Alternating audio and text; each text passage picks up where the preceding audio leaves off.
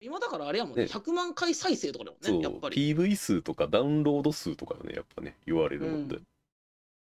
いろいろ指標が変わってきてるんだなっていう感じはあるよいや、それはそうそう、最近すごい思うわ。な、うん。何万枚売れました？やったんがね、そうそう。何億回再生とか。そう。あそう。さっきそう言いかけてやめてたちなみにの話なんですけど、はい。このこのラジオのあのあれなんですよ。再生数とかあの再生完了率とかをちゃんと見れるのよ一応。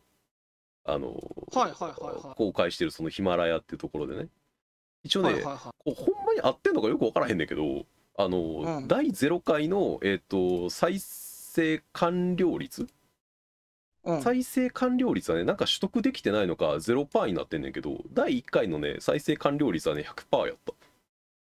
ほんま？っていう。あえ、誰も聞いた人、最後まで止めずに聞いてくれたと？聞いてくれてんのかな？みたいな数字になってるけどほんまかなえーとは思う、でもね、あの、俺、ツイッターでここのラジオやってますって言ってさ、うん。友達が一人聞いてくれたらしいよ、ちゃんと、多分最後まで。あそうなんや。うん、あのね、同じ推し友達がね、ああなるほど。うん、ちゃんとスクライドに興味が出ましたって言ってくれて、ああいいねそれはうん、で、あの、ほん、まあ、その、ラジオでも触れたけど、劇場版あるからねって言ったのに、いやー、ちょっとアニメに気になりますねって言って、すごい あぜねひ見てみてっつって。いいですね、うん。ちゃん超なんか素晴らしくあのこういいぬかるみにはまれるオタクですね。そうだよ。アニメ版から手に取ろうというのはなかなか。そうそう。彼、彼はね、すごい、あの、多分今回も聞いてくれるはずだ。えー。いいじゃんいいじゃん。じゃあ今日もね、うん。あのいろ何を話すかまあ決めてきてくれてると。思う俺決めてきてる、ちゃんと決めてきてるよお。素晴らしいじゃあ、うん。タイトルコールいきましょうかはい。ではせーのせーの。サブカルのぬかるみぬかるみ。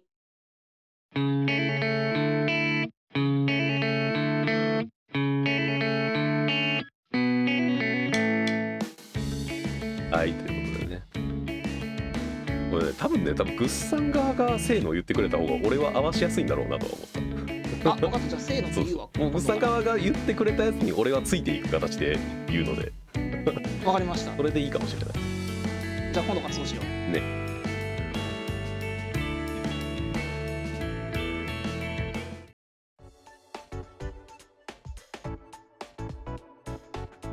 本日の泥遊びようやくトークコーナー名にうんコーナー名がついたので、うん。まあね、泥という名のコンテンツをこねくり回して遊んでいこうといううん。いいね。いいじゃないですかねこうねどういう形にするのか、うん。まあ、大体もう形をとってるものがほとんどなんでそれのそれの泥をより磨いてピカピカにするみたいなあ、そうだね。俺も一応ね、どんなこと喋るか今回ちょっと考えてきたから。そうじやね。ゃないですかと、俺から喋る？別に乗っちゃダメよほんま？うん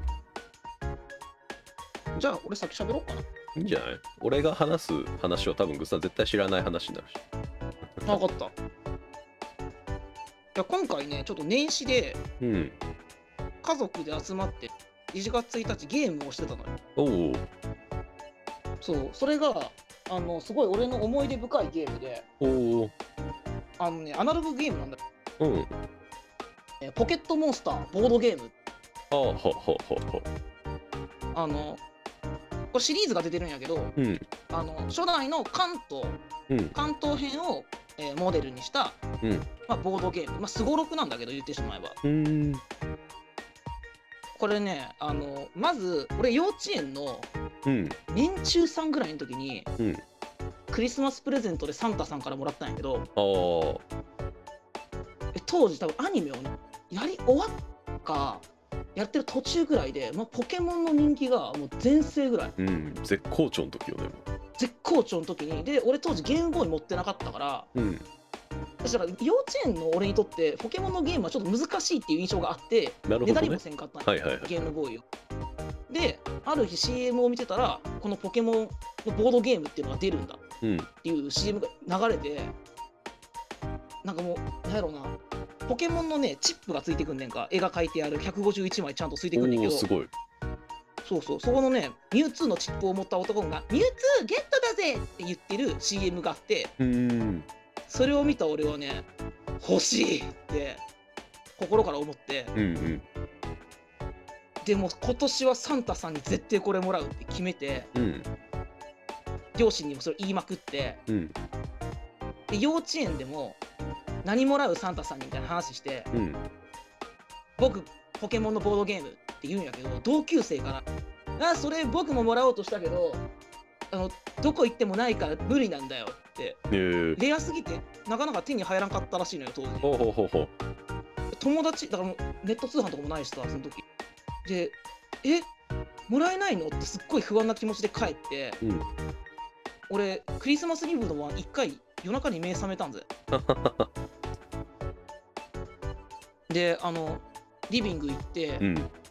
両親おって「サンタさん来た?」って聞いて「まだ来てないよ」って言われて「うん。分かった」って寝てああ本当にもらえんかもしれんなと思って起きてもうでっかい箱に入ってるのよねボードゲームが。完全にそのサイズ感の包み紙を見た瞬間もうビリッビリに破いてもう「やったー!」って。海外の子供によくあるやつやそうそうそうそうそのすっごいもらった時が嬉しかったことも覚えているしうん。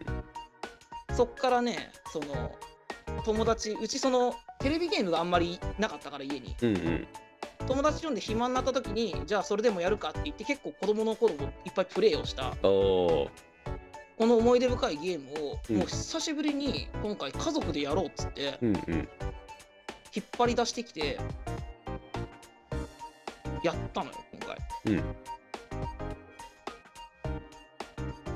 でまあそのボードゲームとか好きやんドミニクも俺も結構。うんそうやね。うん、でこれそのゲームをさいろんなゲームやっていくうちにさあこのゲームはこういうところが面白くできてるんやなとかうん。こここのゲームはうまいこと調整してあんねんなっていうちょっとこう見方とかすること。はいはいはい。あるやん。でこの子供の頃やったそのゲームをやって多分初めてくらいやるからうん。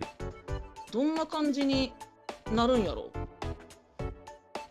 とりあえずねもう説明書とかも紛失してるからあの妹にたえタカラトミーのサイトかなんか行ってねダウンロードしてもらってそれ見ながらやるみたいな。うんうん、でそのこのゲームどうかっていう評価で言うとめちゃめちゃ、うんえっと、運ゲーというかダイスの目とカードの引きでほぼ決まるようななるほどねゲームになってるのよ。そうそうそう。でえっとねそのポケモンのチップをうん。置くところが番にあってはいはい。それをまあ伏せんねんランダムで。あで、えっと止まる、えっとマスに、えっと1のポケモンに出会うって書いてあったらその1のところのチップをめくる。はいはい。で、えっとそのどのサイコロの目が出たらゲットできるかチップに書いてあってあーでもう一回振ると。その目がそう振ってそれが出たらえっとゲット。うん。で、えっともう一個あるマスがイベントカードを引くっていうのがあるんだか。うん。このイベントカードは、まあ、その名前の通りいろんなイベントが起こる。バトルだったりトレードだったり、あと忘れられた洞窟っていうエリアがあってそこには伝説のああはいはいはい。え三三丁がいるわけね。山頂ミュウツーか。かはいはいミュウツーミュウか。そうそう。とあとこのねアイテムカード、うん。このねアイテムカードがねないとクリアできなくなって。るああだモンスターボールがいるってこと？えっとねまずあモンスターボールのカード自体はえっとスーパーボールハイパーボールマスターボールがあって、うん。えっと出目をふえっと何？ゲットの出目を増やすカード。はいはいはい。だから、えっと、例えば一番最初に出会う、えー弱いポケモンは345が出たらゲットなんだけど、うんうんスーパーボールを使うと1345でゲットになるみたいうんうんな。うん。あのね、このゲームのクリアに一番大事なのがバトルの時に使うプラスパワーっていうカードがあるんだけど、ああありましたね原作でもねそうそう、あのね、えっと、このゲームのゴールは、えっと、ポケモンのチップに点数が書いてあるね。攻撃と、攻撃力とは別にね。はこのゲットしたポケモンの点数の合計が20になると、うん。えっと、赤栄高原のステージに行くことができんねんが。あああチャンピオンリーグに。はい。そうそうそう。で、赤栄高原の中のコマにの、あるコマに止まあこまえっとあるマスか。マスに止まると、うん。ライバルカードっていうのがあって、うん。そのライバルカードとのバトルになるうんうん渡る、しげる、芝、カンナ、キクコっていう5枚のボスカードがあって、この中から、えーっと、1枚ランダムで引いて、うん攻撃流が1個1個違うのよ。うん。で、さらに、えーっと、そこにサイコロを振って、うん。さらに攻撃力が足された数値がそいつの攻撃力になって、うんこっちはその攻撃力を超えなあかんねんけど、はいはいはいあのね、一番強いのが、えっと、しげるで、しげるが一番強い状態になると、攻撃力23になんねんか。うんでも、えっとね、一番ポケモンの、こっちが持てるポケモンで、一番強いのは9しかないのよ。ああだから6出しても15やねんか。そうやねそうだからこのアイテムカードをね、いっぱいゲットしなきゃならないね。プラスパワー。うんで、これは、えーっと、さっきのイベントカードで、えーを引くとアイテムカードゲットっていうカードがあったりとか、あとうんうんバトル、プレイヤー同士のバトルに勝うと勝つと,、えーっと奪えたりとかするみたいな。まあ、とにかく本当にカードの引きと出目うんで盛り上がるというか、それだけのゲームなんやけど、うんあのこの久しぶりに出してきたゲームで、はいはい。言うたらポケモンにそんな詳しくない俺の父親と妹とうん。めちゃめちゃ盛り上がったのよ。えー、本当にあの父親の出目がめっちゃ弱くて。偏る人いるよなそういう場でやったそうそうなんか伝説のポケモンゲットするためには6出さなあかんねんけどうんそこでもう1とか出てうんうん。ああ1やった。で次進む時6でなんでこれ6出んねんとか言いながら そのうまくいかない出目とかさ。そのほんですごい簡単頭を使わずにすごいこうサクサクできるゲームで。うん。そうだから今このゲーム好きの友達と集まってガチでやろうっていうにはあんまりこう歯応えがないかもしれんねんけど。はいはいはい。この家族の家族とあとはそんなゲーム詳しくない友達とか同士でもこの簡単にできてあの、まあ、誰でも勝てて運が良ければね。うん。ポケモンというこのまあ人気で誰もが知ってるポップなコンテンツの世界に浸ってこう楽しくゲームできるっていうのは。うん。いやなんかいいゲームやなと思って。うんうん。で今でもこう友達あのゲーム詳しくない人でも集まってワイワイできるゲームが俺好きだから。そうそう。なんかそのルーツ的な部分がここにあったんかなとか思って。なるほどね。うん、ほんとパーティーゲームって感じよね。あほんとほんとほんとう。そう、ん。ちなみに今ちょっとあの調べてみたら初代のポケットモンスターボードゲームは新品で買おうとすると5万するらしいよ。たっけー。もうちょっと ちょっとしたプレミアがついてますね。今はなんかダイヤモンドパールとかのバージョンのやつとかが出ててなんかそっちとかが多分あの市場には出回ってたりするのかな。うんうんうんそうそう。うん。でなんかパーティーゲームって考えると最近やったらあのスイッチで出たね「世界の遊び大全」ってやつとかがね、多分それに一番なんか今やるとしたらそれに近そうかなっていう感じかなあなんかねそれ見たことある CM というか。うんえっとあの50チェスとかできるやつ。そうそうそう50個。あの50個やったっけ？51個やったっけ？51個かな？あのうん。いろんなゲームが中に入っててそれこそ花札もあれば囲碁将棋もあればオセロもあればスピードとかもあったりするしね。トランあプ使った。スピード懐かしん、スピードとか七並べとか。あとはなんかもうバックギャモンとかさえー、なんかあのこうあ名前だけ聞いたことあるけどルール全然わからへんみたいなやつとか。うん、今バックが バックギャモンとあとなんかダイヤモンドみたいなゲームない？あそうそう。ダイヤモンドとかあとなんかドミノっていうね倒す方じゃないドミノとかね。ドミノ？ドミノ。あのドミノ。ドミノ？ドミノって並べるあの板あるやんか。ああれを使ってそもそも本来は数字の足し算をどんどんしていってあの板をつなげていくっていうゲームなのよそうなんや。そう。あれ倒すドミノ倒し？ドミノ倒しはドミノをわざわざ立てて倒してるからドミノ倒しなだけでドミノっていうゲームはちゃんと別にあるのよねあの板を使ったルールで。あ将棋倒しと同じあそうそうそうそうそんな感じなのよ。あなるほどね。っていうものの、あのやつとかがあったりとかね。あのたうん。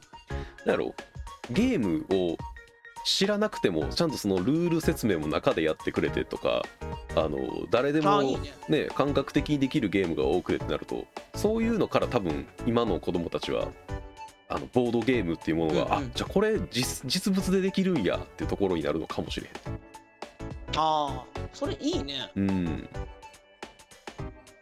実際やっぱりなんか触ってやるゲームっていいよね、うんうんうんあのネット麻雀じゃなくて麻雀とかさ。うんうんうん。実物で触れるとねやっぱりちょっと違うもんね。そうそう。あのマジックアリーナあのマジック・ザ・ギャザリングは今マジックアリーナっていうのがあるけど紙の方がいいよねっていう人もうん。多くおるしね。だ手で触れるっていうのはなんかすごくあの知育というか教育というかなんていうの、うん。その生育過程においてはかなり重要なことなんでしょ？確か人間ってそうだよね。なんか手と脳つながっとるっていうし、なんかねやっぱ手が覚えてるみたいなことがあるように何かしらその触れて学んでいった感覚とかあこういうものが気持ちいいんだっていうのは多分実際のなんか体感として覚えていくものだろうから。ああそういうのに一個つながってるのかもしれへんよ、うん。なんか。うんうん。なるほど。うん。ポケモンボードゲームかうん。家族でボードゲームをやるっていうかなんかその卓を囲んだりとかさアナログゲームをやることができる環境っていうのもなかなかレアな気がするなんか俺俺はあんまなかったからってだけなんやけど。ああいやもう今回もなんか帰ってきたら兄ちゃんポケモンやろうよって妹が言ってくれたからうん。お久しぶりにやるかっつって。そうそう。しかもあれやから今回この1月1日だけでかな？4戦くらいしてるからなこのゲーム。やりすぎでは。いや一回やってなんか子供の時はね一回やったら疲れてたんやけど、ん。結構そのサイコロ振っていくだけでサクサク終わるからさ。で運ゲーだから一人流れがつくと止められなかったりするんだよね。うーんだからよしもう帰ろうっつって俺が優勝したり妹が優勝したりみたいな、うんうんうんうんいいね。大大変盛り上がった。あー今ねなんかあのちょうどあの新しい桃太郎桃鉄がさ出てて桃太郎電鉄。あスイッチのやつね。そうそう。あれ150万本売れてんねんかもう。えすごいじゃん。そう。すさ150万本？すさまじい大ヒットを成し遂げてるんですよあのゲーム。うん。すごいね。なんかみんなもしかしたらパーティーゲームに飢えてるのかもしれないね。やっぱなんか時勢もあってああそれはあると思う。でな桃鉄もあの 遊び大全も両方ともネットであの一緒にできるから。うん。一緒にこう集まらなくていいプラスそれこそこういう Discord とか使って通話とかしながらやったら絶対盛り上がるしっていう、ああ盛り上がるね。俺桃鉄ってあんまりちゃんとやったことないねんけど、うん、なんか仲悪くなるゲームっていう印象がある そうねなんかあのまあ貧乏神ねキングボンビーとかをこうなし押し付け合うこともできるし押し付け合うんだよね。そうそうそう、まあうん。基本あれも結局ダイスを振って目が出たらその出目のところに向かってっていうのを繰り返していくゲームやからやることといええばサイコロを振るかあのうん。効果が分かりきってるカードを使うかっていう 2, 個2個しかないっていうねああすごくそうそう。ポケモンゲームに近いよやることは、うん。うん。で本当にやることがシンプルで。でそれでいろんな人と集まって楽しめるっていうのがやっぱボードゲームというかそういうものの魅力だろうから。なんかそう考えるとポケモンボードゲームの頃からずっと人気なのは同じようなことを同じようななんか属性を持ってるボードゲームなんやなって感じはするよああ確かに。そのやっぱ誰でもできるポップさみたいな、そうそう。そのそうだからそのさっきさゲーム好きでうん。集まるにはちょっと歯応えがないって言ったのは戦略性とかほぼないわけよ、うんうん。やることが本当にそんなか駆け引きがいい意味でもないというか、はいだから考えることが少ない、うん。だから誰でもできる。いやいいよね。なんかそういうのをこういなんかゲームとかにはまりだすとね一回なんかこう戦略性がないとつまらないなってなんかちょっとまた波が収まってきたらそういう何も考えずにできるゲームをやりたいなにとちょっと変わってくるタイミングとかがやっぱあるから。ああ、わかるわかる。どっちもいいゲームなんだけど。そう。いいよね。面白いよね。ただ俺はなんかあのこう、ポケモンボードゲームって聞いて一番初めに思い浮かんだのはあの星のカービィのカービィのスイーツパーティーっていうボードゲームがあるのよ、あ、なんか、がそれやって超楽しかったってそう。言ってたの聞いたことあるぞ。これはねなんで楽しかったかっていうとねその運ゲー要素がねえっ、と、ん。ほぼなくてですね。あいやあるのはあるんやけど2割3割くらいで78割戦略で勝てるっていう。ちょっと待って、そ そんなポップなタイトルで、カービィ題材で、はい。そんなガチゲーなガチゲーなんやこれ。びっくりするぐらいガチゲーだったんですよね。マジで？個人的にはねあのちょっと歯応えのあるけどなんかパーティーゲームもなんかそういうのもやりたいなっていう人とかには個人的におすすめではあるんやけどね。カービィのスイーツパーティー。なんかねあのこうえっとかなんかあのまあスイーツをみんなで作ろうっていうテーマのものやからえっと、出来上がったスイーツのカードがいっぱいあってそれに得点が書いてあるのよ。はいはいはい。で、あの材料をおのおの集めていって、えーカードが出来上がったら、あーカードに書かれてるその材料分を全部集めたらそのカードがもらえてそれが得点になりますよってでそれで最終的に得点が多い人が勝ちっていうものやけどあの、ん材料を誰かから奪えたりあの するし、えー、とここでこれを作らずにこうあえて置いとくみたいなこともできたりするのよね。え、あえて置いとく？うんあ、でもそそこに、だから、そこに旨味があるって時点でもう駆け引きいっぱいある。そうそう駆け引きが山ほどあるようなゲームだったりするので個人的にはね。あなんうん。かああいうものを初めに触れるとそれはそれでなんかなんか違った育ち方をしそうだなとは思う。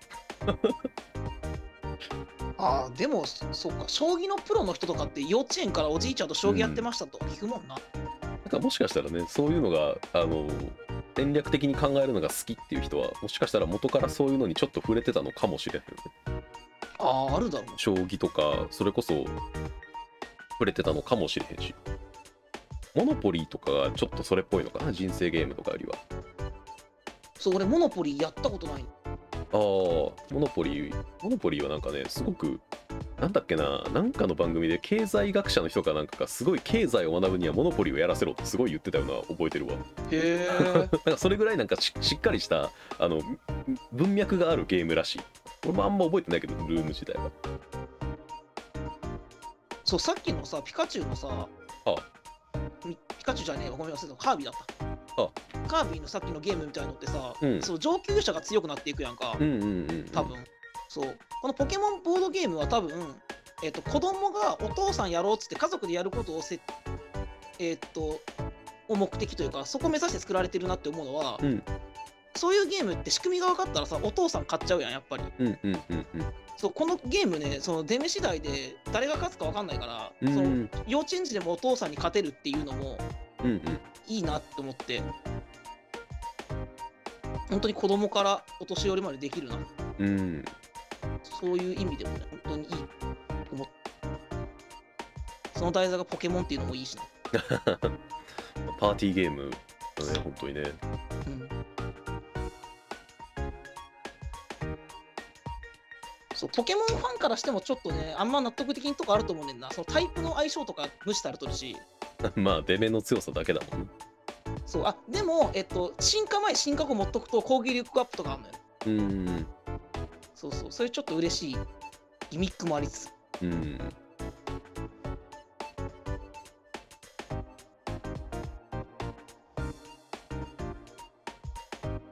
まあそんな感じかな、なるほどね。俺の話は。ああ、ね、懐かしい気持ちになれるボードゲーム。うん。あとすごい楽しかった、おかげでこの年始が。ああ、まあまあみんなでワイワイできるっていうのは、まあ本当に何かしらねツール使えばよりもっとワイワイできるっていうのは本当にその通りだと思うしね。うん。いい時間をね、過ごさせてもらったわ、うーん、このゲームで。うん。なるほどな。じゃあまあ俺もじゃあせっかくだしゲームに関する話にしようかな。おううん。じゃあね、ちょっと、今、あの物産が挙げてくれたのは、子供にもこう分かりやすく、えーまあ、誰でも理解することが簡単なゲームっていうところやったと思うんだけどうんじゃあそれのあの正反対の位置にいるゲームの紹介をしようかなじゃあ。はいというのもねあの、えっと日本三大奇芸って言われてるものがありまして奇芸の木は奇妙の木ですね。はいはいはい。っていうのがあってまああの有名なところで言うとあのガラージュ、えークーロンズゲートバロック、あクーロンんクーロンズゲートはなんか聞いたことある気も。まあ、クーロンズゲートが多分一番有名かなっていうのもこの 3, 3つってあの全部あの発売されてるハードが違くてガラージュは Windows のあの PC 用のゲームで、えークーロンズゲートがプレイステーション用のソフトで。でバロックが一番始めてたのがセガサターン用のソフトやったから市場に一番出回ってるのがプレイステーションっていうので多分クーロンズゲートが一番有名になりやすい。あなるほどね。そうそう土台を持ってはいるんだけれども。でえっ、とこのガラージュ1個目に挙げたガラージュっていうゲームがねあの、ん。今度この前か。この前あのクラウドファンディングがあってもともと売ってたやつをもう完璧な、あの拡張版にして、えー再販します、っていうのがクラウドファンディングで出てて、で、えーこれもともと発売されたのがね99年とか2000年とかそれぐらいのタイミングなのよね。うん。でなんで今クラウドファンディングしたかっていうとガラージュの中古の値段相場っていうのが平均25万なんですよ25万マジで、はい21本1本買うのに25万円するゲームなんですよこのゲーム。ガいやマジでなんか秋葉原とかのマンだらけとかでさたっけいゲームいっぱい見てきたけど25万はちょっとはい。なかなかだね、状態が悪くて25万やね。えマジ、うん。よかったらマジで30万ちょっと超えるんじゃないかなぐらい。だから30万超えても全え然ー。取引はされるぐらい。だから数年に1回あのそういう楽、うん。あのなんていうの？中古市場に出回るか出回らないかぐらいのゲームなんですよ、まだからそもそも数が少なすぎて数がそう少なすぎるゲームでもあるけどね。うん。でまあこうなんできこの奇芸って言われてるこのなんかゲーム3つになんでそう言われてるのかっていうとやっぱシンプルに分かりにくいというか あのていうの？分かりにくい。伝わりにくい要素がいっぱいあるゲームだったりするのよね。うんでガラージュってどういうゲームなのかっていうとあのうん。いきなりなんか始めたらあのムービーというかあのところから始まってうん。あよく来てくださいましたってこと言われてあうん。だからそのモノローグというか文章だけがあその画面に出出てきてで背景になんかよくわからない機械とかが出てるのよねうん。字だけ浮かんでてよく来てくださいました。ではこれからあなたはガラージュに入っていただきます。使っていただきますだったっけ？そんな感じで文章が流れてガラージュって言われるよくわからない精神を何かしらで治療するような機械え？に主人公が被験者となるっていうところから導入が始まるのよ。で次バッて画面変わったらあのね、えー汚れた木目が目立つ小屋と錆びたレールと、あとは何だろうな、あーあとは奇妙な感じの、えー看板とかが並んでるよくわからない精神世界に、から始まってそこを探索していくっていうだけのゲームなのようんうん。でその精神精世神世界。そう精神世界。おそらく精神世界というかまあ精神世界かな。うん。うんで自分の精神を象徴してるのかよくわからないけれどもその精神世界の中にはいろんな他の、まあ、NPC か登場人物がいたりするんやけどすごい全員ね、奇妙な形をしててね頭が大きくてあの胎児をはいはいはい。胎児の状態から胎児のなんかシルエットなんだけれどそこに機械をいろいろはめ込んだりとか頭をすごく肥大化させたりとか腹をすごく大きくしたりとかすごいなんか見ててちょっと不安になるような造形をしてるキャラクターがいっぱい出てきて。うん。なんか想像するとちょっと気持ち悪い感じするな。主人公も全く同じような外見になってる。ああそうなんやそう同じような外見であのそのレールの上に乗ってその精神世界をさまよっていろんなキャラクターと交流をして、えーうん。っていうのが、まあ、目的のアドベンチャーゲームなんだけども。もうこの段階でわけわからへんやんっていう、な何を伝えたいゲームなんだみたいな。そうやななんか怖いって印象しかないわ今俺には。そう。なのよね。ただねこれ一個思うのがそのホラーゲームとかじゃないけれど、怖さを感じるっていうこのなんかなんていうのかなこの不安感というか。うん。ちょっとおどろおどろしさみたいな。うん。なんかあえてそこを見なくてもいいけどいや見せるみたいな路悪的な表現というかさ。うんうんうん。そういうのをやってるのがなんかヒゲって呼ばれてるのよ。うん。ウーロンズゲートとかバロックとかも結構ねやっぱ人登場するキャラクターの造形がこ、あのーちょっと奇妙っていうところは一個あるのとうん。あとはやっぱなんかその精神的な話とかなんかなんて言うんだろうな。それって正解ないやんみたいな表現とかいっぱいするわけそれがいい悪いとかじゃなくてなんかただただ奇妙みたいなものとかを話したりするものだったりするから。やっうん。ぱりなんか普通のゲームではできない体験ができるゲームだと俺は思う。ヒゲーって。ああ結局のところ。そう。うん確かにそうだよ。他のゲームでそんなん聞いたことない。そう。他のゲームでわけ出てきたら。わかんない入り方でやったそう浮いてるものになっちゃうんだけれどなんか世界観からして全部をこう浮かせるからそのかうん。そのゲームとして確立されるみたいなさ。そういうのがなんかヒゲの魅力にはあってそのガラージュがそのでクラクラウドファンディングをしてこの今度、えっと、スマホ版で完全版が出ると。もう。で、えーっていうところであのなんかクラウドファンディングをバンって始めてあのもうなんか目標金額の5倍ぐらい金額が速攻で集まったみたいな。マジで？そう。こんな言ったら怖いなってゲームファンがいっぱいおるってこと山ほどファンがいるのよね。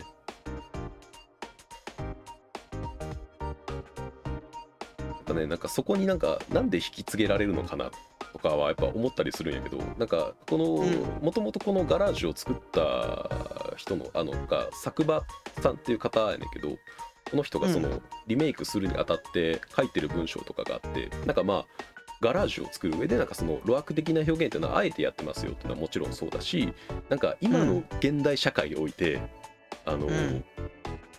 一般常識と法律でやってはいけないってされてること。うんうんうん。例えばそのなんだろうな。あーもう分かりやすい例でタッチションしちゃいけませんみたいな。あタッチションしちゃいけませんよみたいなあのちゃんとなんか決まりはあるやん。ある。でもそれって決まりはあってしちゃはしてはいけませんよだけどそれってできないことじゃないやん。まあ確かに。できちゃうよねっていう。そこの境界ってすごく曖昧なところにある。っていう話とかをされてて、うんそのなんていうんやろうな。ゲームとしてなんか娯楽として楽しむっていうものなのになんか奇妙でなんかうん。シンプルに楽しみにくい。その想定というか。生まれ方をしてる。楽しみにくいうん、生まれにくい包まれてるそのものっていうのに。なんかねあのそれこそ本当にこのドロッとしたさあのなんていうの、その感覚というか感情を抱きやすいものだと思うね。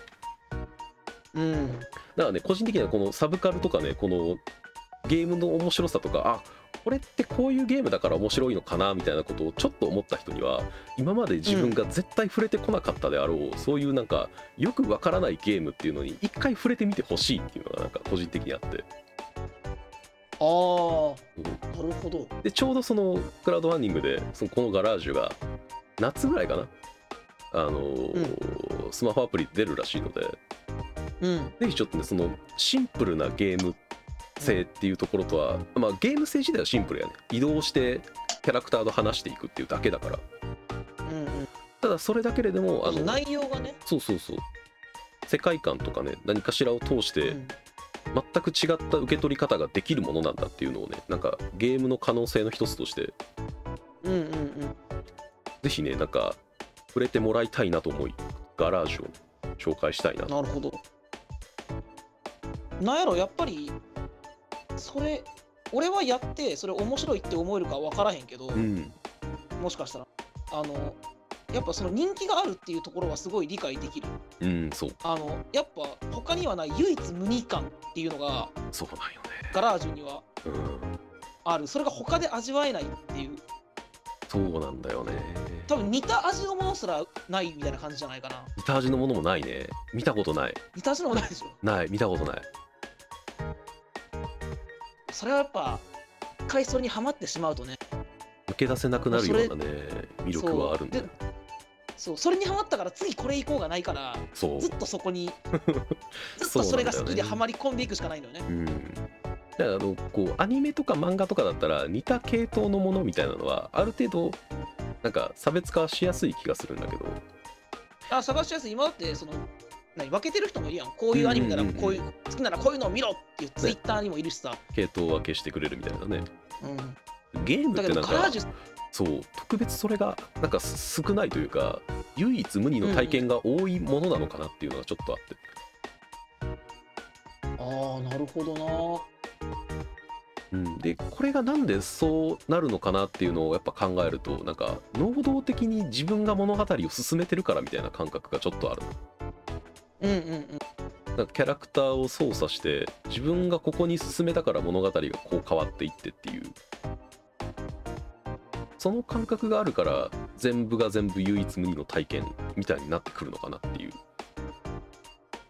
感覚がちょっとあるのよね。そのガラージュも多分なんかムービーで全部見てるだけだったらそこまで多分なんかあ変わった作品があるなで終わってたような気がするのよね。あ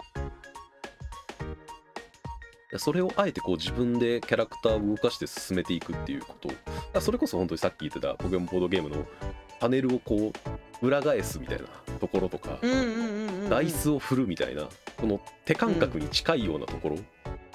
うん。でなんかその物語に触れてるっていうのがもしかしたらその引きつける点の一つになってるのかなっていうのがちょっと思ったところ。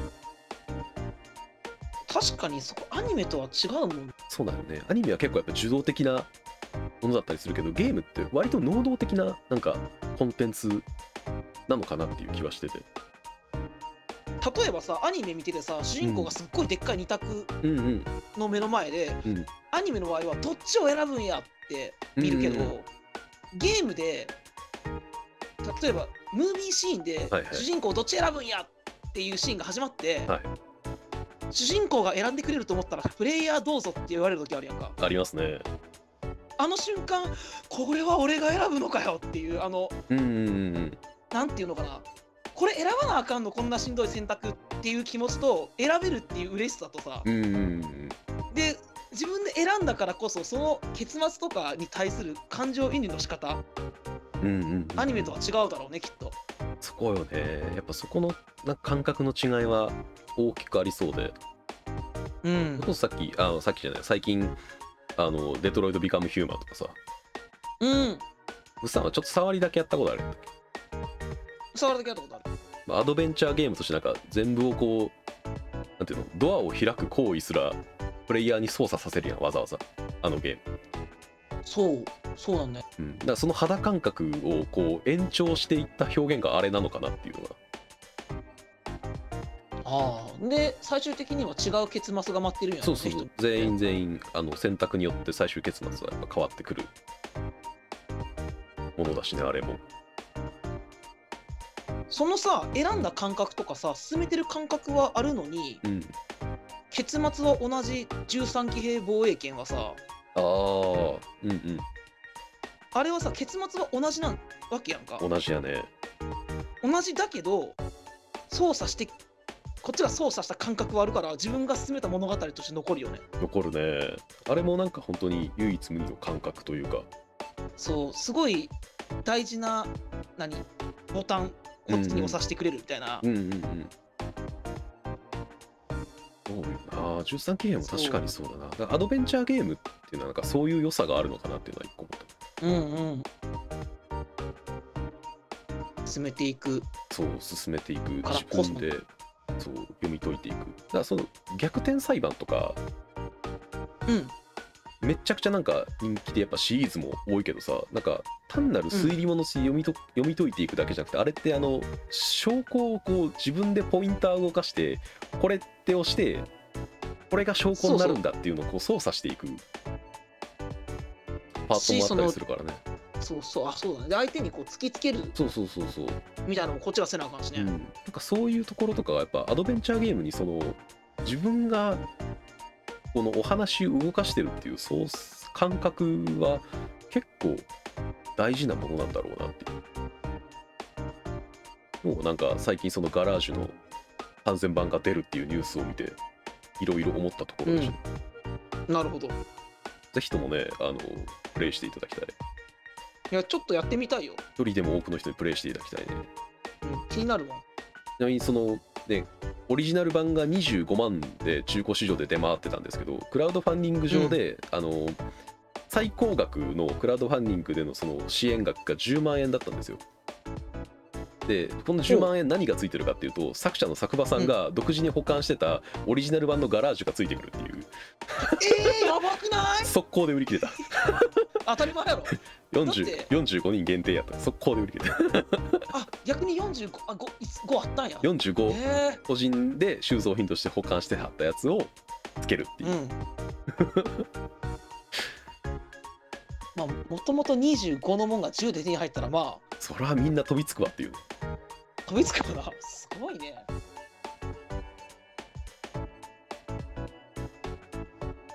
一生もうこの45枚も市場に出回ることはないだろうなっていう。でしょうね。この45人のファンの宝物になるだけだよね。絶対絶対に出てこねえな。うんクーロンズゲートとバロックとかはあのゲームアーカイブスとかでねプレイができたりするとかあとバロックはなんかリメイクとかも出てたりするしうん。クーロンズゲートに至っては今度続編が出るんでね。あそうなんだ。そう。クーロンズゲートは実は続編が今これもクラウドファンディングであの資金集め中かな？うん。をやってたりするのでなんかその往年の90年代のこの雑多な世界観というかさなんかうんうん ごちゃごちゃしたこうよくわからない精神世界をこうなんとか描き出そうとするこのクリエイターのあがきみたいなのがさ現代でも見れるからうん。ぜひねなんか個人的な感覚としては最近コンテンツは分かりやすさに重きを置かれていってる気がするから、ぜひ一度ここら辺で分かりにくいコンテンツに一度なるほどね。触れてもらえるとなんか広がりというかね面白みはより増すんじゃないかなって分かりやすいコンテンツの方も。その分かりにくいコンテンツの分かりにくい部分をさこれって何なんかなって考えることってすごい面白いしね絶対に。面白いんだよな。で人によってそれが解釈違ったりするしね。そうなんよね。そうそれって面白い部分だよな。面白い。うん。はい。人によってこう感じ方その人のそれまでの経験によってうんうんうん。感じ方が絶対変わる部分だと思うから捉え方もね全部人それぞれだろうし。うん。こう捉え方がそれぞれの作品って面白いよな。うん面白い。やっぱ考察とかがねこう流行るというか廃れないのはやっぱそういうことなんだろうなって感じ。誰がどう他の人がどう思ったかをやっぱみんな見に行ってる。やっぱ感覚は近くて、なんか正解がどうだったんだって見に行ってるよりは他の人どう思ったんだろうっていうので調べていってる人が多いような気がするよね。うんでは以上で、えー本日の泥遊びでした。泥遊びでした。